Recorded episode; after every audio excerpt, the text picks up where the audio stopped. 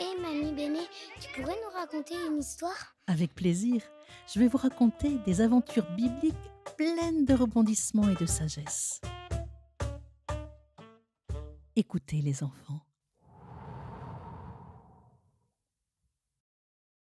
Shalom, la paix soit avec toi. Nous sommes à la fin du livre de l'Exode, le deuxième livre de la Bible. La dernière fois, nous avons laissé le peuple hébreu guidé par Moïse au pied du mont Sinaï, la montagne de Dieu. Oui, c'est là que Dieu a choisi de parler. Du sommet de la montagne, le lieu le plus proche du ciel, le Seigneur appelle Moïse et lui dit Va dire à mon peuple, vous avez vu comme je vous ai délivré de la main des Égyptiens et comme je vous ai protégé dans le désert. Comme un aigle porte ses petits sur son dos, je vous ai amené ici près de moi Maintenant, je vous fais une promesse. Si vous écoutez ma voix et si vous m'obéissez de tout votre cœur, vous serez pour moi un peuple particulièrement précieux. Vous serez mon peuple et je veillerai sur vous comme sur mes enfants bien-aimés. Quelle promesse Moïse, tout heureux, gardien de la promesse de Dieu, descend de la montagne pour partager à ses frères et sœurs hébreux la proposition extraordinaire du Seigneur, être ses enfants bien-aimés. Et d'un seul cœur, sans hésiter, le peuple accepte avec joie et promet à Dieu de l'écouter et de lui obéir. Alors Moïse leur dit, Vous allez bientôt pouvoir entendre le Seigneur. Moi, je vais monter seul sur la montagne à sa rencontre, et vous, en bas de la montagne, vous pourrez entendre sa voix. Ainsi, vous croirez en lui pour toujours.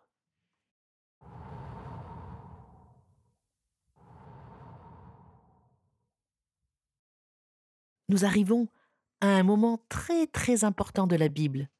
Dieu va se manifester à Moïse dans sa toute puissance je t'invite à fermer les yeux et à imaginer. Imagine une épaisse fumée qui s'élève comme celle d'un volcan en éruption. Tu sens cette odeur de feu qui pique le nez? Et tu peux entendre des coups de tonnerre très très très forts. Tu entends ces grondements? Et tu peux voir des éclairs qui illuminent la montagne du Sinaï qui se met à trembler. Tu sens, tu, tu sens la terre qui tremble, qui bouge? Et tu entends cette longue sonnerie de trompe de bélier qui devient de plus en plus forte. C'est assourdissant. Tu as envie de mettre tes mains sur tes oreilles pour ne plus l'entendre. Cela fait vraiment peur. Que va-t-il se passer? Est-ce la fin du monde? Vont-ils tous mourir? Les Hébreux sont terrifiés et il voit Moïse, sans avoir peur, s'enfoncer dans le brouillard à la rencontre de Dieu. Et Dieu confie à son serviteur Moïse dix paroles de vie, dix lois, dix commandements pour aider les hommes à vivre sur leur chemin de la liberté. Écoute bien. Dieu dit Parle à mon peuple et dis-leur que je suis le Seigneur ton Dieu, qui t'ai fait sortir du pays d'Égypte, de la maison de l'esclavage. Premièrement, tu n'auras pas d'autre Dieu que moi. Deuxièmement, tu ne fabriqueras pas des statues de faux dieux. Troisièmement, tu ne prononceras pas mon nom sans respect.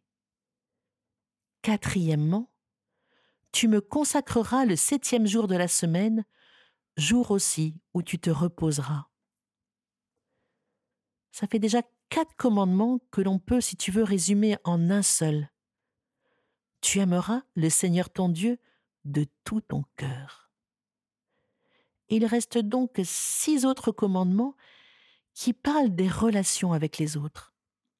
Respecte ton père et ta mère, tu ne commettras pas de meurtre, tu ne tromperas pas ton mari ou ta femme, tu ne voleras pas, tu ne mentiras pas, et tu ne seras pas jaloux des biens des autres. Voilà les dix commandements gravés sur deux grands blocs de pierre. Tu peux imaginer, en ces temps anciens, il n'y avait pas de cahier, ni de crayon, et encore moins d'ordinateur, et très peu de gens savaient lire et encore moins écrire. Alors tu te souviens? On se racontait par oral les histoires de génération en génération et encore en génération.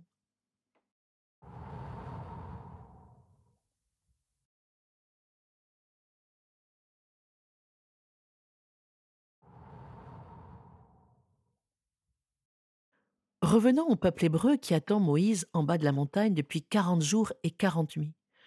Comme ils commencent à s'impatienter de ne pas le voir, ils vont voir Aaron, le frère de Moïse, et ils lui demandent Fabrique-nous un Dieu que nous puissions voir et toucher. Oh ils ont vite oublié la promesse qu'ils avaient faite au Dieu d'Abraham, d'Isaac et de Jacob de le choisir comme unique Dieu. Tu te souviens, c'est le premier commandement. Aaron, qui va trahir son frère et surtout son Dieu, leur dit Enlevez vos anneaux d'or que vous avez aux oreilles et donnez-les-moi.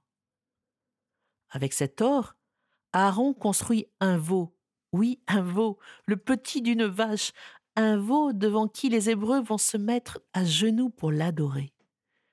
Puis ils vont faire un grand banquet et manger, boire, chanter, danser en l'honneur du veau d'or. Tu peux imaginer quel spectacle. Et quand Moïse descend de la montagne avec les tables de la loi, et qu'il voit les Hébreux adorer le veau d'or, il devient rouge de colère, et dans sa fureur, il brise, il casse les pierres sur lesquelles sont gravés les commandements de Dieu. Puis il attrape fulminant la statue de veau d'or, la jette au feu, la réduit en poudre, et la fait avaler aux Hébreux en leur criant cette statue n'est pas Dieu, elle n'est que poussière. Buvez, buvez, buvez votre idole. Puis Moïse, fatigué, très triste, s'adresse à Dieu et demande pardon. Pardon, oui, pardon au nom de son peuple qui a désobéi. Et encore une fois, Dieu leur pardonne et grave de nouveau dans la pierre ces dix commandements que Moïse vient chercher auprès de Dieu. Puis il descend de la montagne vers le campement, tout lumineux, rayonnant, et comme un trésor inestimable, il dépose précieusement les tables de la loi dans un coffre en bois d'acacia entièrement recouvert d'or. Et dans ce très beau coffre, il y met aussi un petit bout de manne, tu te souviens, ce pain délicieux descendu du ciel envoyé par Dieu. Et ce coffre, appelé l'arche d'alliance, Moïse va l'installer dans une tente très spéciale, la tente de la rencontre. Quand tout est prêt, la nuée vient couvrir cette sainte tente de la présence de Dieu. C'est là, sous cette tente, que Moïse aime venir à la rencontre de Dieu pour lui parler comme à son meilleur ami et écouter ses paroles. Et maintenant, l'arche d'alliance en tête, il est temps pour le peuple hébreu de rejoindre la terre promise à leurs ancêtres, Abraham, Isaac et Jacob. Mais il faudra encore quarante longues années dans le désert et beaucoup, beaucoup d'aventures avant que leurs descendants puissent y entrer avec Josué, le successeur de Moïse. Oui, tu as bien compris, Moïse lui-même n'a pas eu la joie d'y entrer, et pourtant il est mort très très vieux à cent vingt ans sur le mont Nebo, juste en face de la terre promise, où, dit-on, coule le lait et le miel. Oh là là, quelle histoire, mamie Béné. Vivement la prochaine